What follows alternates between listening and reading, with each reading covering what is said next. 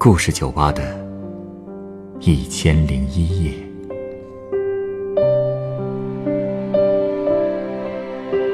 本节目由北京人民广播电台故事广播与凤凰网有故事的人频道联合制作。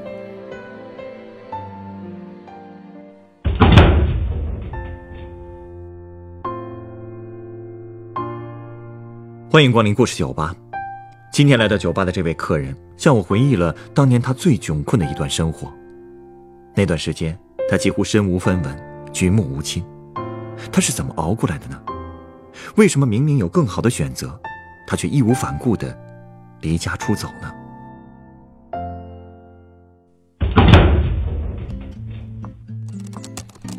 嗯嗯，哎喂啊，哎哎，我我正写着呢，哎，嗯，马上就好，马上就好，五分钟啊，五分钟之后给你发过去啊。哎，对对，不好意思不好意思，今天有点晚了。嗯，好，保存，发送。哎呀，老板，来扎啤酒。好嘞。你的扎啤。哎，谢谢啊。哎，终于能歇口气了。这么晚了还在加班啊？嗨，我们这自由撰稿人哪有加班一说？有活就接呗，没有固定的休息时间。像我这给人家写公众号，每天都得抢热点，天天跟生死时速似的。那是够辛苦的。哎呀，现在干什么不辛苦啊？想赚钱不都得这么拼吗？不过我也知足了。想当年我捡废品的时候，在外边晒一天都挣不到我今天一篇稿子的零头呢。捡废品，嗯，体验生活。我那是被生活体验啊！哎呀，我当年最穷的时候，真捡过废品。呃，你啊，你是不是觉得我现在这人模狗样的，怎么可能当年还捡过废品呢？是不是？嗨，其实啊，我本来呢，也不至于混得那么惨。但是谁让我当时年轻气盛，非要离家出走呢？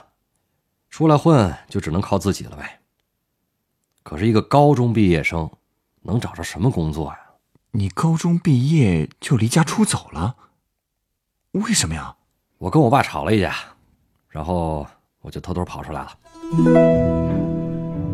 当时我身上带了一点钱，一路从东北老家跑到了烟台，在郊区租了一个九平米的房子。啊，我还捡了两只流浪猫呢。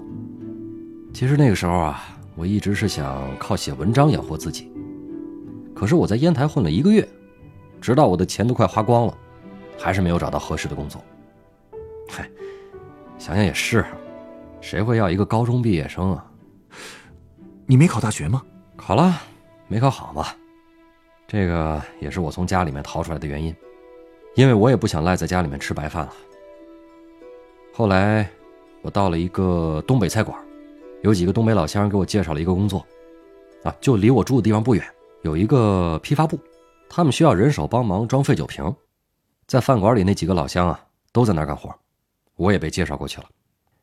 批发部那个老板姓陈，长得特别像李逵，这么凶啊？啊，不是，我是说身材啊，脸挺憨厚的，呃，他老婆管账。他老婆比他老公更像李逵，满脸杀气了。看来在他们手底下干活不容易。嗨，主要是这活本身不容易。你看啊，装废酒瓶，这工作听上去挺简单的，是吧？就是把一个麻袋套在铁架子上，然后呢，就把他们收过来的酒瓶子放进去码好，最底下一层放六个，然后五个瓶子放一层，最上面一层放四个，一个麻袋要放一百一十个瓶子。每弯两次腰，能从地上捡起六个瓶子来，也就是说，装满这一袋，我需要弯腰三十四次，数得够清楚的呀。那，嗨，机械劳动嘛，换你干，你肯定也会无聊的开始数数了。哼，哎，你猜我装满一袋子能挣多少钱？多少？一块二？这么少啊？这太黑了吧？那，我这不是也找不到其他工作了吗？嗯，这份工作的好处呢，就是可以日结工资，也没什么技术含量。我就想着，好歹我装十袋，就能挣十二块，我一天怎么也得装个几十袋吧。结果没想到，这活竟然这么辛苦。可不嘛，装一袋就要弯三十多次腰，你一天要真能装几十袋，腰还不断了。要不说那时候我很傻很天真呢，干一整天下来，才知道钱原来那么难挣。不仅仅是弯腰的问题，而且那大夏天呐，我一直是在太阳底下晒着，半天下来浑身都湿透了。啊，一开始我还戴着他们给我那手套，他们说是因为怕有碎玻璃渣容易划伤，但是他们给我那手套，那叫一个厚啊，戴上以后简直影响速度。后来索性我就把那手套都给摘了。但就算这样，到中午的时候我才装了二十五袋。到中午的时候呢，陈老板有一个女儿出来给我送水。他女儿叫陈毅，在山东一个医科大学读书。呃，她应该是他们家里面最可爱的人了吧？哎呀，你也不戴个手套，不怕弄伤了吗？嗨，怎么会啊？多喝点水，小心中暑。好，谢谢啊。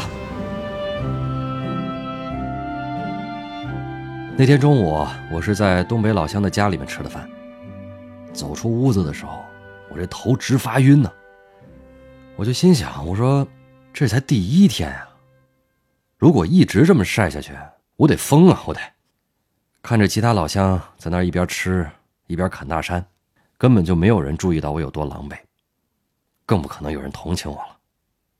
我这才明白，原来社会就是这样。生存这件事儿。只能是自己对自己负责，没人能帮你。那天下午我干到三点，我实在是干不下去了。陈毅出来给我数了个数，一共装了四十袋，给了我四十八块钱，一分不多，一分不少。唉，大太阳底下晒一天，四十八块钱，这活儿你真的干得下去？干啊！不干怎么办？连房租都交不上了。而且我没想到。第二天干活，我就挂彩了，受伤了啊！谁让我不戴手套呢？那空酒瓶里边，它还真夹着碎玻璃，那叫一个锋利啊！被刮的时候我都没感觉，直到血哗哗的流，我才觉得钻心的疼。我那老乡让我去管老板娘要创可贴，哼，老板娘给我创可贴那时候，一百个不乐意，满脸的舍不得，好像给我什么宝贝似的。后来我就学乖了，戴着手套干。可是因为不适应，速度也慢了一倍。结果到下午两点多，我才装了二十袋，二十四块钱。对啊，所以你能想象那时候有多烦躁了吧？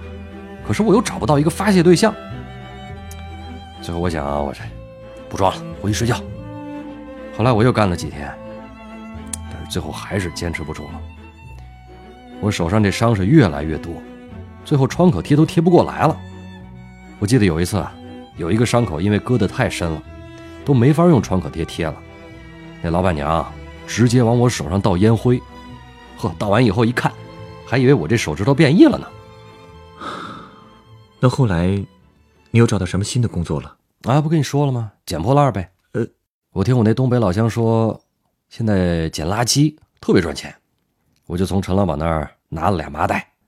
我们那村口啊，就有个废品回收站，我觉得靠捡垃圾能生活，也不错啊。真的能挣到钱吗？哼，你听我说啊，我那天在外面转了两个半小时，我走了三条街，捡了满满一麻袋，你猜我挣多少？嗯，总不会比装瓶子还少吧？七块五啊，这还干什么劲儿啊？是啊。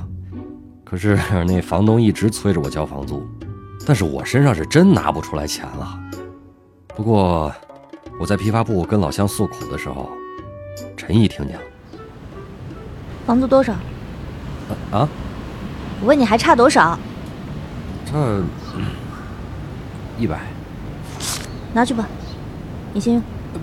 别别别别不！哎呀，你就拿着吧，算先支给你的。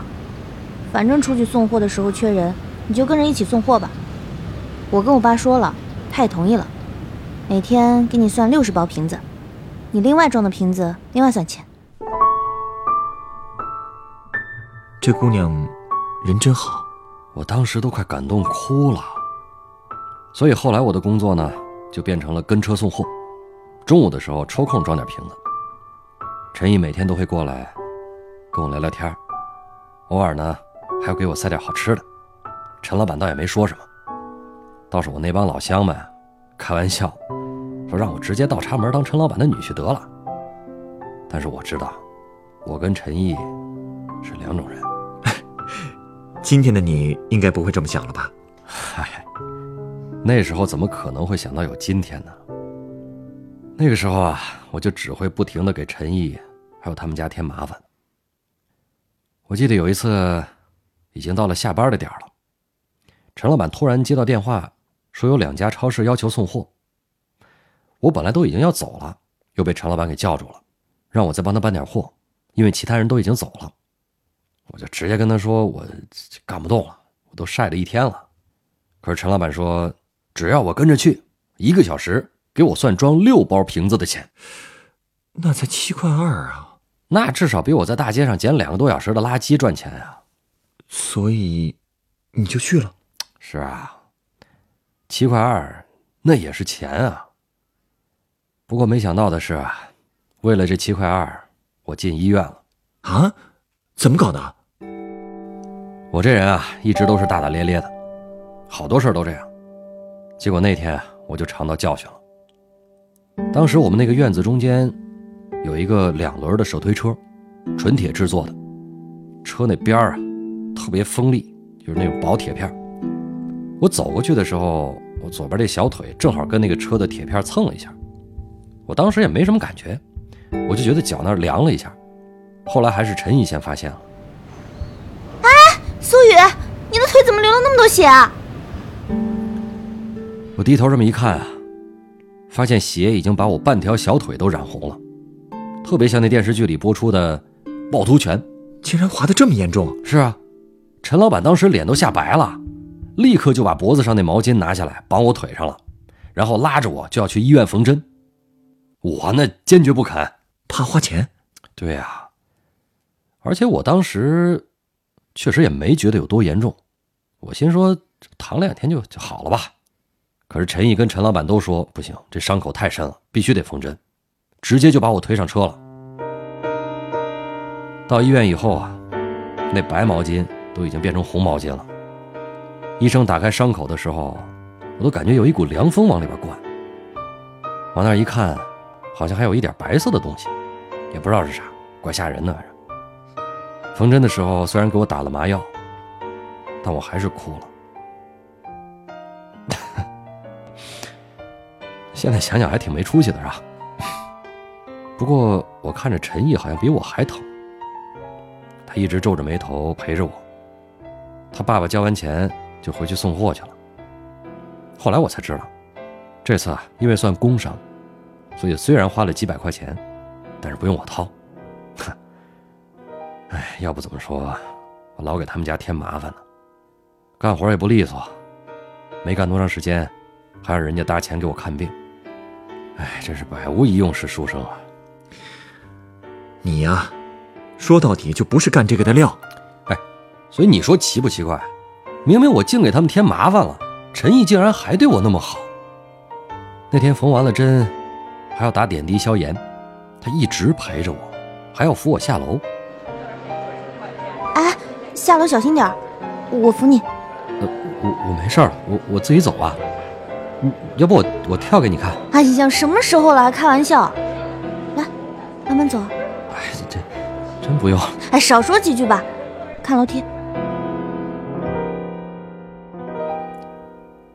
后来他就一直架着我这胳膊，扶着我去了一楼，把我安排到座位上以后，他又是拿药又是叫医生的，一直忙前忙后的。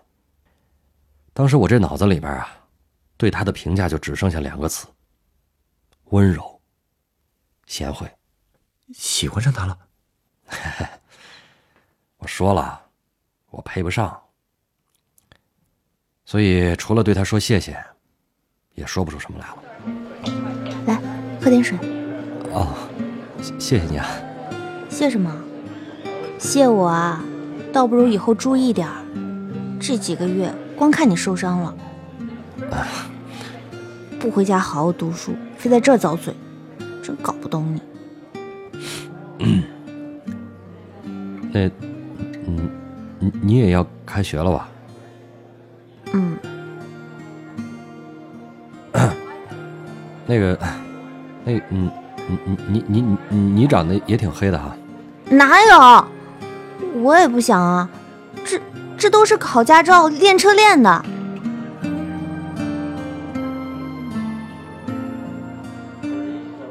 你在想家里人吧？嗯我想我奶奶了。怎么不打个电话？嗨，我这活成这模样了，哪有脸给家里打电话？他们不会嫌弃你的，都是一家人。就算当初你们闹成那个样子，我知道，但人总是要脸的嘛。出门在外，报喜不报忧。我觉得现在还不是时候给他们打电话。可你一直不联系他们，他们一定会担心的。你能给他们打个电话，本身就是喜事儿了。你是不是觉得我特别不孝顺？嗯，感觉是有点儿。但是每个人都有选择生活的权利。我哪还有什么选择的权利？我现在就是苟延残喘。你别这么说自己，你本来可以不用过这种日子的。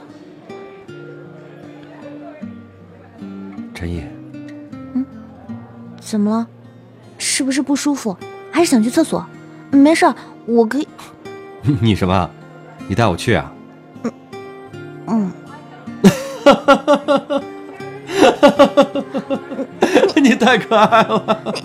你骗我！你一个病号怎么还骗人呢？你信不信我打死别别你？别别别！我错了，我错了，我错了。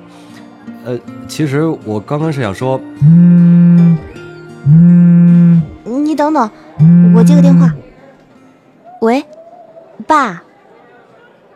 嗯，已经缝完针了，正在输液呢。现在？嗯，没事的，我可以。好吧，你爸叫你回去，嗯，你早该回去了，天都快黑了。你一个人行吗？嗨，这有什么不行的？那那输完液，你自己一定要打车回去啊。嗯哦，对了，钱哎，你快走吧，打车钱我还是有的。嗯，好吧，那有事给我打电话啊。好，知道了，路上小心点啊。嗯。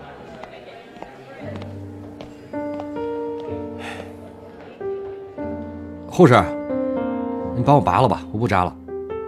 为什么不扎了？那个点滴等要扎完啊，还得一个多小时呢，到时候就没有公交车回去了。你没打车？嗨，那时候我刚交完房租，身上就剩下几十块钱了，哪有钱打车呀、连之后几天消炎的点滴都没钱去扎。你说你都这样了，就不能和家里服个软吗？不就是吵了一架吗？一直都不和他们联系，他们也要急死了吧？其实我跟我家里不只是吵了一架那么简单。如果我当时回去的话，可能整个人生都会不一样。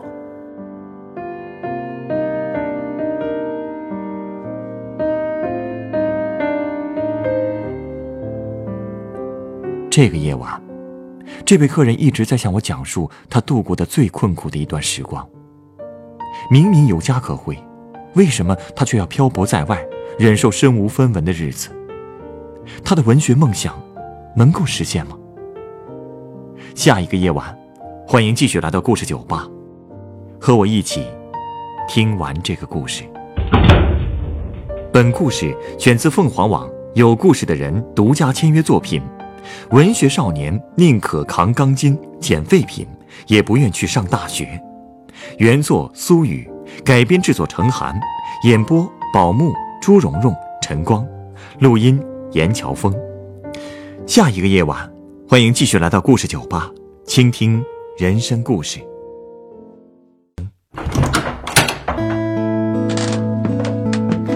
大家好，我是故事酒吧的调酒师陈光。故事酒吧是一个分享真实人生故事的地方。如果您有想分享的故事，如果您愿意将它做成广播节目，在故事酒吧中由专业演播人员演绎出来，我们欢迎您的投稿。投稿故事有真实基础即可。可以虚构一些细节，字数在四千至一万字，记叙文体，文笔无需华丽，只求通顺质朴。我们非常欢迎积极、阳光、正能量的故事。如果是伤感的故事，也请避免犯罪、色情、批判国家和宗教信仰等话题。稿件由制作人审核后，是否采纳会及时通过邮件通知您。另外，由于广播电台制作成本有限，被采用的稿件是无法支付稿酬的。但所有的稿件被采纳的投稿人都将获得高清版本的节目成品 MP3 作为纪念。如果您在北京，也有机会来录音机房观摩现场录音。投稿邮箱：幺六五三四幺四二三 @QQ 点 com，幺六五三四幺四二三 @QQ 点 com。